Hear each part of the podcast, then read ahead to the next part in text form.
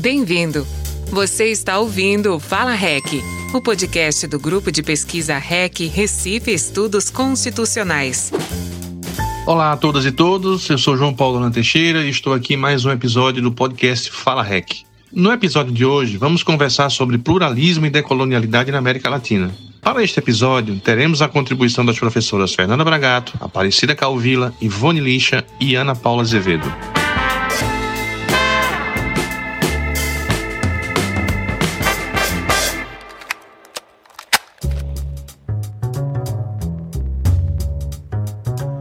Os estudos pós-coloniais têm ocupado um espaço crescente no debate jurídico contemporâneo. Trata-se de um enfoque no âmbito da teoria crítica que busca evidenciar as relações entre direito e colonialidade. Essas relações apresentam grande potencial explicativo, sobretudo no que se refere à compreensão das hierarquizações sociais na América Latina e seus efeitos para o pensamento jurídico no continente. Fernanda, como entender os elementos que indicam as permanências coloniais na estruturação da sociedade latino-americana e brasileira? Bom, para responder essa questão, eu gostaria de iniciar com aquele que é o ponto de partida né, dos estudos descoloniais, que é a ideia de colonialidade cunhada por Aníbal Quirrano. E para explicar em que consiste a colonialidade, Quirrano nos diz o seguinte: o que é denominado globalização é o culminar de um processo que começou com a constituição da América e do capitalismo colonial moderno, eurocentrado, como uma nova potência global. Um dos eixos fundamentais desse modelo de poder é a classificação social da população mundial em torno da ideia de raça, uma construção mental que expressa a experiência básica da dominação colonial e permeia as dimensões mais importantes do poder global, incluindo sua racionalidade específica, que é o eurocentrismo. O eixo racial tem origem e caráter colonial, mas tem se mostrado mais durável e estável do que o colonialismo, em cuja matriz foi estabelecido. Portanto, o modelo de poder, que é hoje globalmente hegemônico, pressupõe um elemento de colonialidade. Fecha aspas. Quirrano. Então, Quirrano está querendo nos dizer o seguinte, que desde a conquista da América, né, em 1492, a Europa inicia então o seu processo de expansão global e a partir de então, né, e não da Revolução Industrial ou outros momentos que são considerados como momentos de culminantes da modernidade, mas sim 1492, como diz Dussel, né, a data de nascimento da modernidade. A Europa, então, ela se torna o centro do poder global e transforma todo o resto do mundo em sua periferia. E Quirrano vai nos dizer, então, que esse poder hegemônico global da Europa, né, e mais tarde dos Estados Unidos, vai, ele vai se tornar possível em função do colonialismo. E o colonialismo, por outro lado, é não só fundamental para o capitalismo, para uma economia baseada na acumulação e na propriedade privada, mas também o colonialismo ele é constituído, né? Ele, ele se torna possível a partir da classificação social das populações desta periferia do mundo a partir da ideia de raça. Ou seja, é por meio do racismo e de um discurso que classifica, hierarquiza e desumaniza uma série de pessoas em função da sua cor ou dessa ideia que, pelo menos no século XIX, foi estabelecida biologicamente, então a partir da sua raça. E então esse elemento raça, ele é fundamental para essa hierarquização e desumanização dessas populações, racializadas, portanto. Mas por quê? E aí Quirrano vai nos explicar por quê. Porque é por meio da desumanização dessas populações que você então consegue legitimar a usurpação dos seus territórios, dos seus recursos naturais e superexplorar o seu trabalho. Isso é absolutamente visível no processo de colonização da América, por meio da usurpação dos territórios indígenas e da e do transplante, tráfico de pessoas africanas para a América Latina para trabalharem como escravos, portanto, então, para a superexploração do seu trabalho. Isso, embora tenha marcado o processo de colonização da América, isso não é exclusivo da América, isso de alguma forma é, se replica nos outros contextos coloniais que se seguem, nas outras ondas de colonização que se seguem a da América, promovidas pela Europa e não findaram, como diz Quirrano, com o fim formal do colonialismo, mas continuam presentes hoje. o discurso colonial, ou seja, a estereotipação dessas populações, como diz Baba, a partir da ideia de raça, como diz Quirrano, foi fundamental para legitimar todo esse processo de usurpação e de afirmação do poder global baseado no eurocentrismo e, de fato, promovido, produzido, encabeçado pelos europeus e, posteriormente, pelos americanos. Então, essas continuidades são muito é, visíveis hoje naquilo que se chama de sul global, nas periferias do mundo, no terceiro mundo. A existência dessas populações racializadas, que são classificadas, hierarquizadas e desumanizadas, para fins, então, de superexploração do seu trabalho e usurpação dos seus bens, dos seus territórios, né, dos seus recursos naturais. Então, me parece que isso, isso continua, isso é uma permanência nesses espaços periféricos que hoje estão em todos os lugares e nós não podemos simplesmente pensar a colonialidade como um fenômeno norte-sul, Europa e resto do mundo. Como eu costumo dizer, a colonialidade está em todos os lugares, desde dentro da nossa própria casa, das relações afetivas, né, assim como na globalização, num, num espectro mais amplo, né, de de exercício de poder. Me parece que ainda essa ideia né, de desumanização tendo na raça um dos seus principais fatores, mas não apenas, nós podemos falar também de outros uh, marcadores de diferença que também são usados para fins de hierarquização, eles dão o tom a essa lógica colonial, a essa colonialidade que continua então marcando a forma como as relações de poder são produzidas e reproduzidas de forma extremamente assimétricas no mundo hoje, especialmente na América Latina e no Brasil.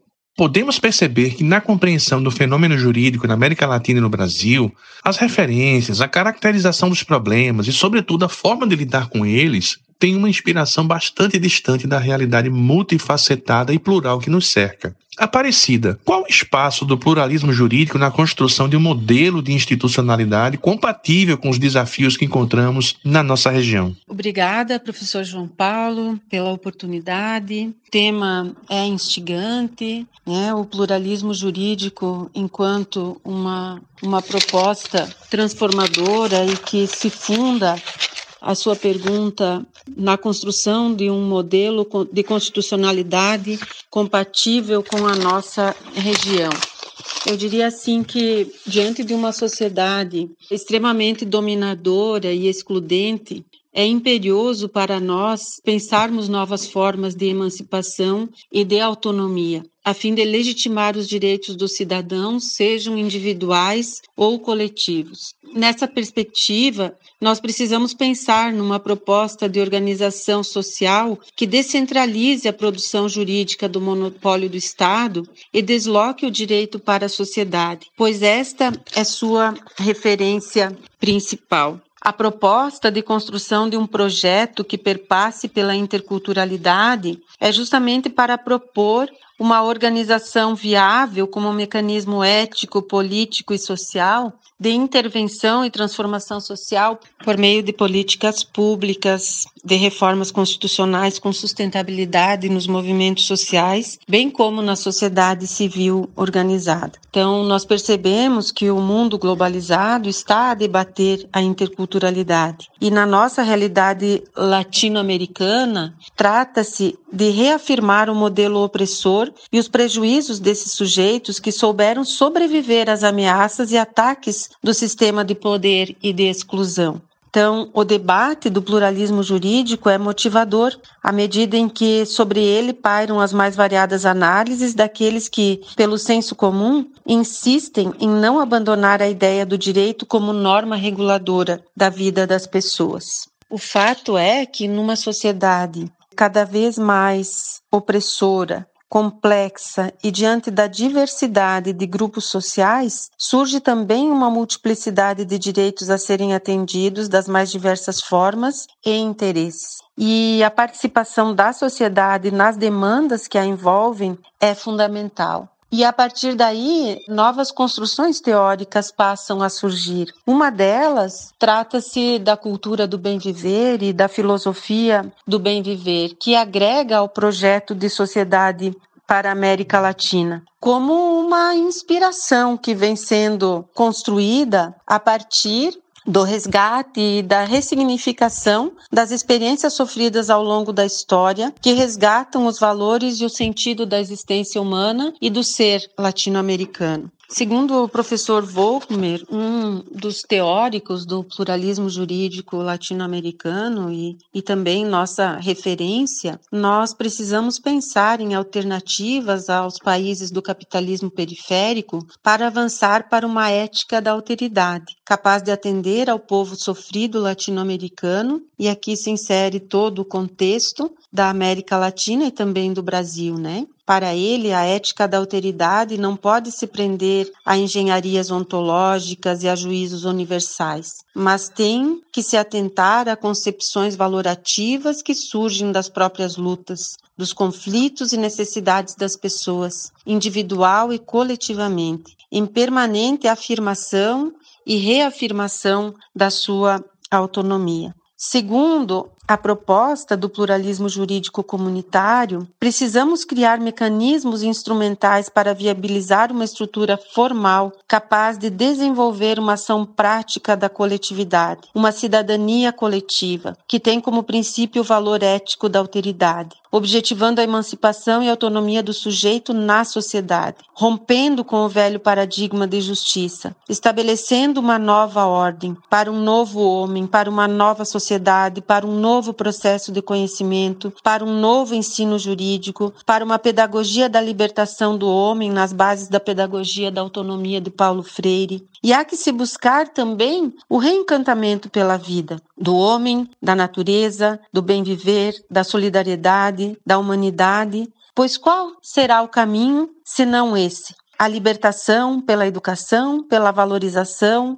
dos sujeitos que se constrói cotidianamente nesta sociedade. Então, diante desta nova sociedade que está emergindo, novas formas de vida, de cientificidade, de saberes, de organização social, política e jurídica, de novos sujeitos, nós precisamos pensar em produção do conhecimento na área do direito e das ciências sociais que venham propor essas transformações e que questionam a relevância relevância e a validade do conhecimento eurocêntrico, que germinaram no contexto latino-americano. Para finalizar, né, a, a proposta do pluralismo jurídico, ela surge para superar os modelos tradicionais e construir um projeto diferenciado. Este projeto estará motivado pela necessidade das pessoas em condições de vulnerabilidade social, abandonadas e desprovidas de igualdade e de dignidade humana caracteriza-se na emergência de um projeto atual de sociedade em face a todas as crises que estamos vivenciando, em que identificamos o mundo do capital apenas. E este mundo, ele não está mais atendendo aos apelos de uma sociedade cada vez mais excluída, desenganada e solitária. Você está ouvindo Fala REC, o podcast do grupo de pesquisa REC Recife Estudos Constitucionais.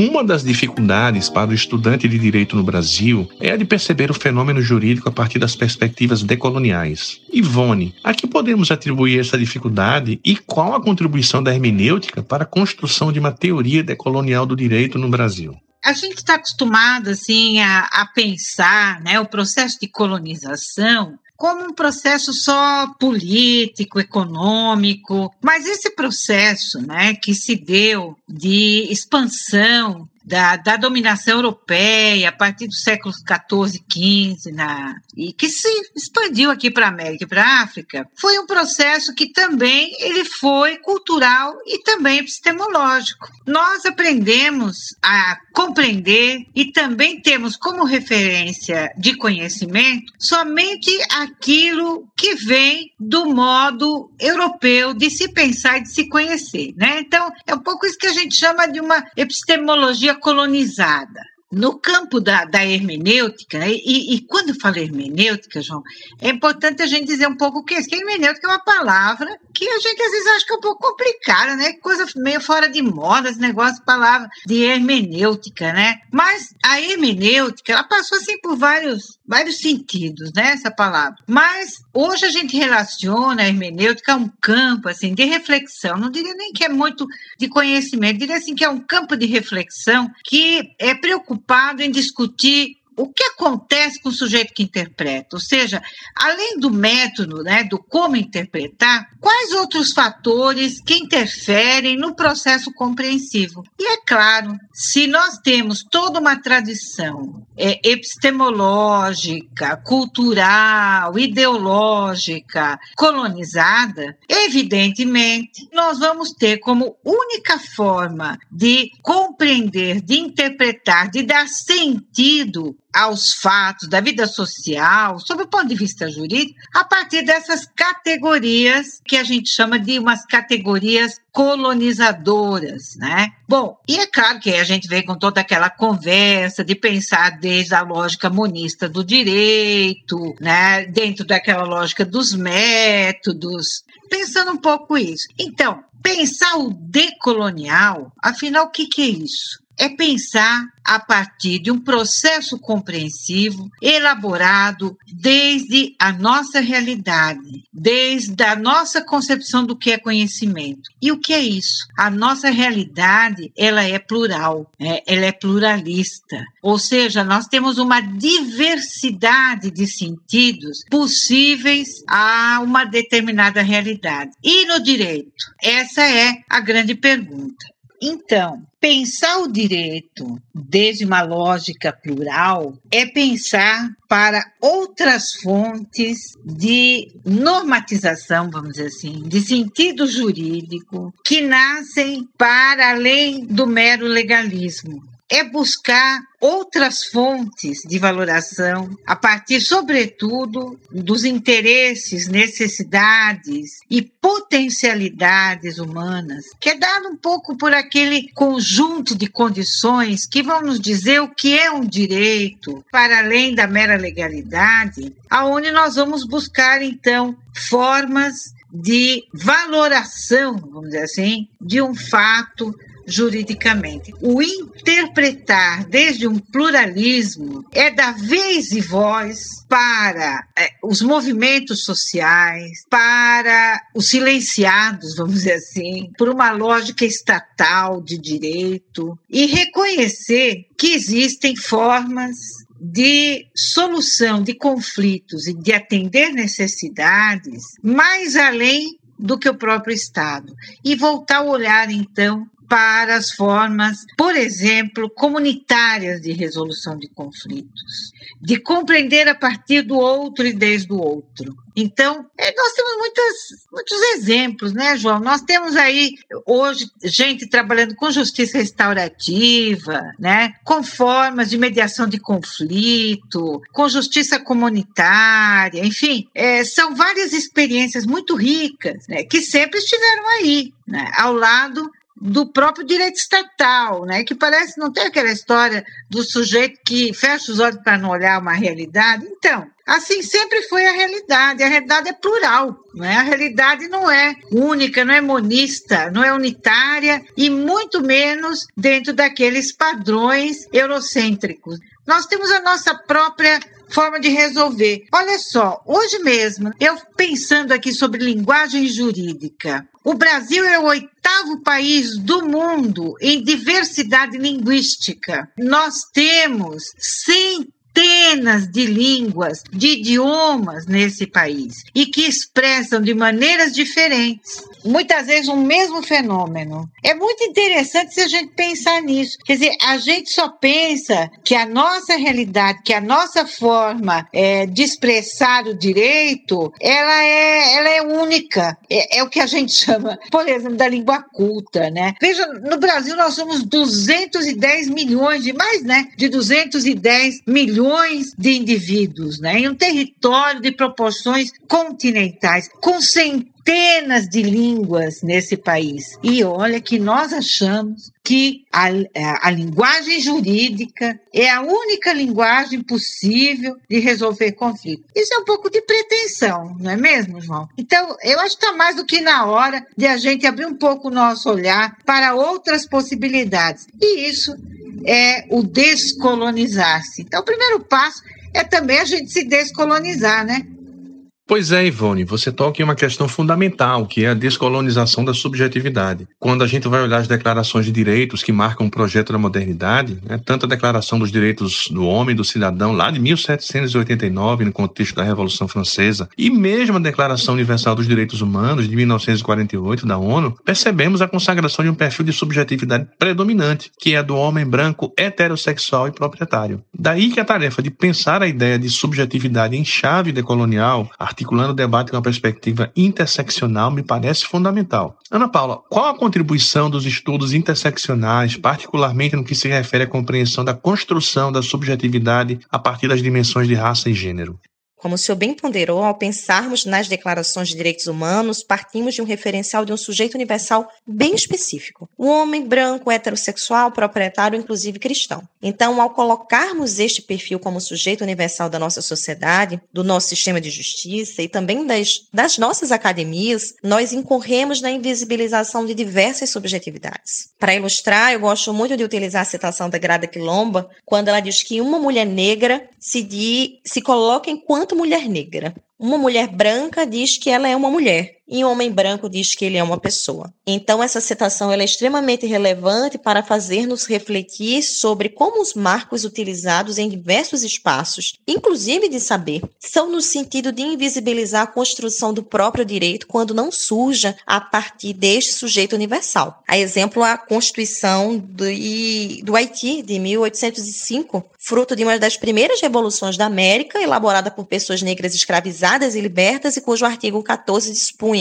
todos os cidadãos haitianos de aqui em diante serão conhecidos pela denominação genérica de negros. Então, o papel desse sujeito universal daquela declaração tida como universal é de outrificar as pessoas que não gozem de seus próprios privilégios, é de verdadeiro epistemicídio, segundo Ramos, a partir do argumento da universalidade, que funciona como uma máquina de controle, efetivamente. Então, essa negação forçada da identidade, da história e da memória favorece ainda mais o processo de assimilação de uma ontologia diferente de sua original, em que se inferioriza o ser do outro e constrói, ao mesmo tempo, a ideia de superioridade branca.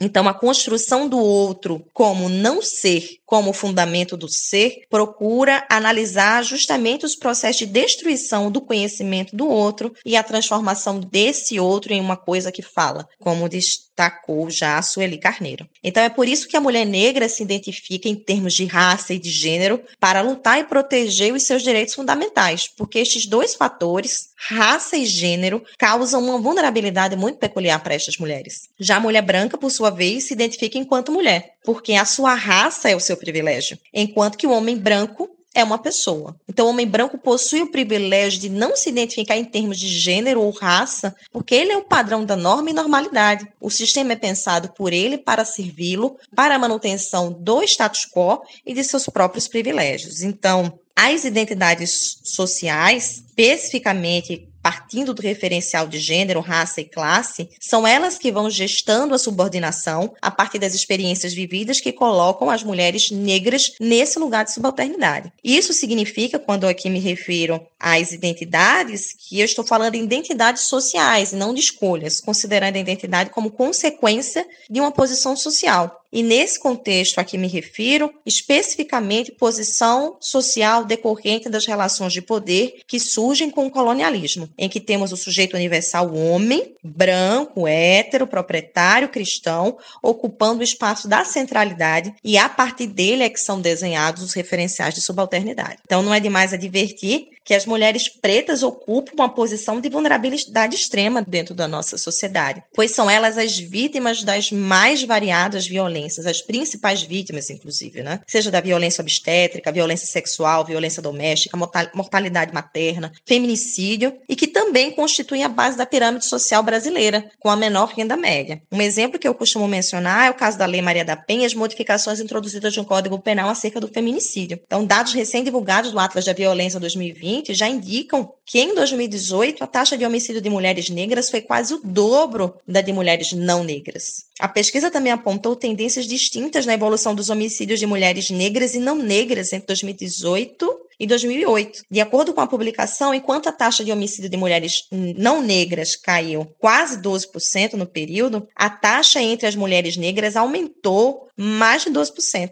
Então, a lei sozinha, ela não consegue atender universalmente a questão de gênero, na medida que consegue atender ainda as mulheres brancas, mas não consegue atender as mulheres negras. Cotas eleitorais para pessoas negras também precisam chegar a mulheres negras, não apenas a homens negros. Então, percentual de ocupação de mulheres negras como professoras no ensino superior e na pós-graduação também evidencia uma complexidade e a importância do tema. Então, pensemos então no caso do Brasil, né? O último país do Ocidente a abolir a escravidão, a menos de 150 anos, cujo pensamento jurídico é uma das mais colonialistas e racistas expressões né, da, da construção de um pensamento jurídico. Sendo que mais da metade de sua população é formada por pessoas que se, se autodeclaram negras ou pardas. E assim, nitidamente, eu, como mulher negra, não sou o sujeito universal do nosso sistema. Então, como pontua Kimberly Crenshaw, é responsável pela inauguração da expressão interseccionalidade ainda em 1989, a interseccionalidade é uma conceituação do problema que busca capturar as consequências estruturais e dinâmicas da interação entre dois ou mais eixos de subordinação ou de subalternização. Então, a luta de classes, o racismo, o patriarcado, por exemplo, são eixos de poder que se entrecruzam como avenidas em que o fluxo do tráfico define a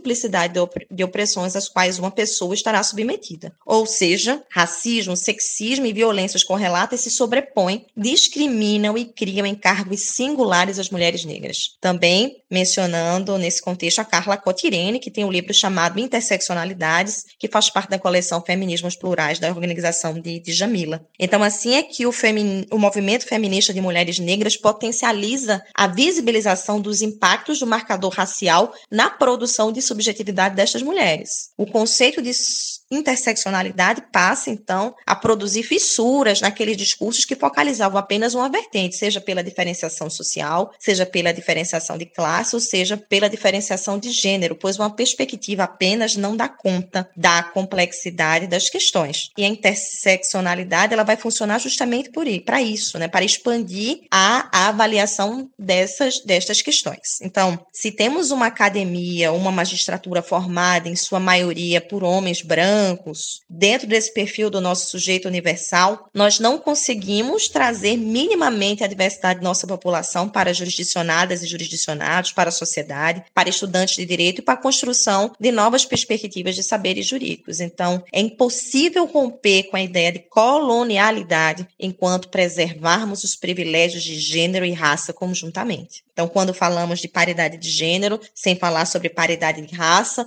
o privilégio da branquitude se mantém, pois eu continuo sendo mulher e negra. Então, citando Lívia Vaz Santana, promotora do Ministério Público da Bahia, que tem desenvolvido um trabalho extraordinário na luta antirracista, ao mesmo tempo que estamos nessa encruzilhada identitária de opressão de gênero e de raça, que perpassa nossos corpos, nossa encruzilhada também é um lugar de força e de encontro, de troca, de reciprocidade, de encontro com outras diversidades e, portanto, é um lugar de potências transformadoras. A interseccionalidade e seus estudos, portanto, são fundamentais na medida em que funcionam como uma lente analítica sobre a interação estrutural e seus efeitos políticos e legais em nossa sociedade. E é por isso que concluo usando uma frase célebre de Angela Davis, quando ela diz que a mulher negra, quando se movimenta, toda a estrutura da sociedade se movimenta junto com ela.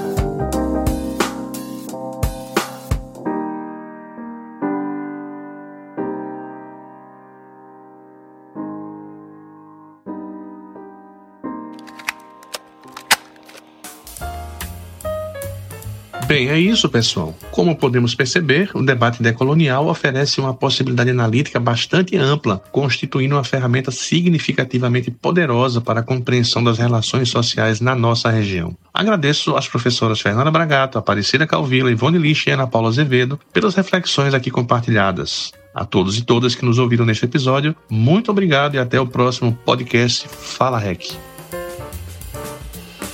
Saiba mais visitando o blog constituição e democracia.blogspot.com, seguindo REC Recife Estudos Constitucionais nas redes sociais ou mandando e-mail para recifeestudosconstitucionais@gmail.com. Esperamos você no próximo episódio.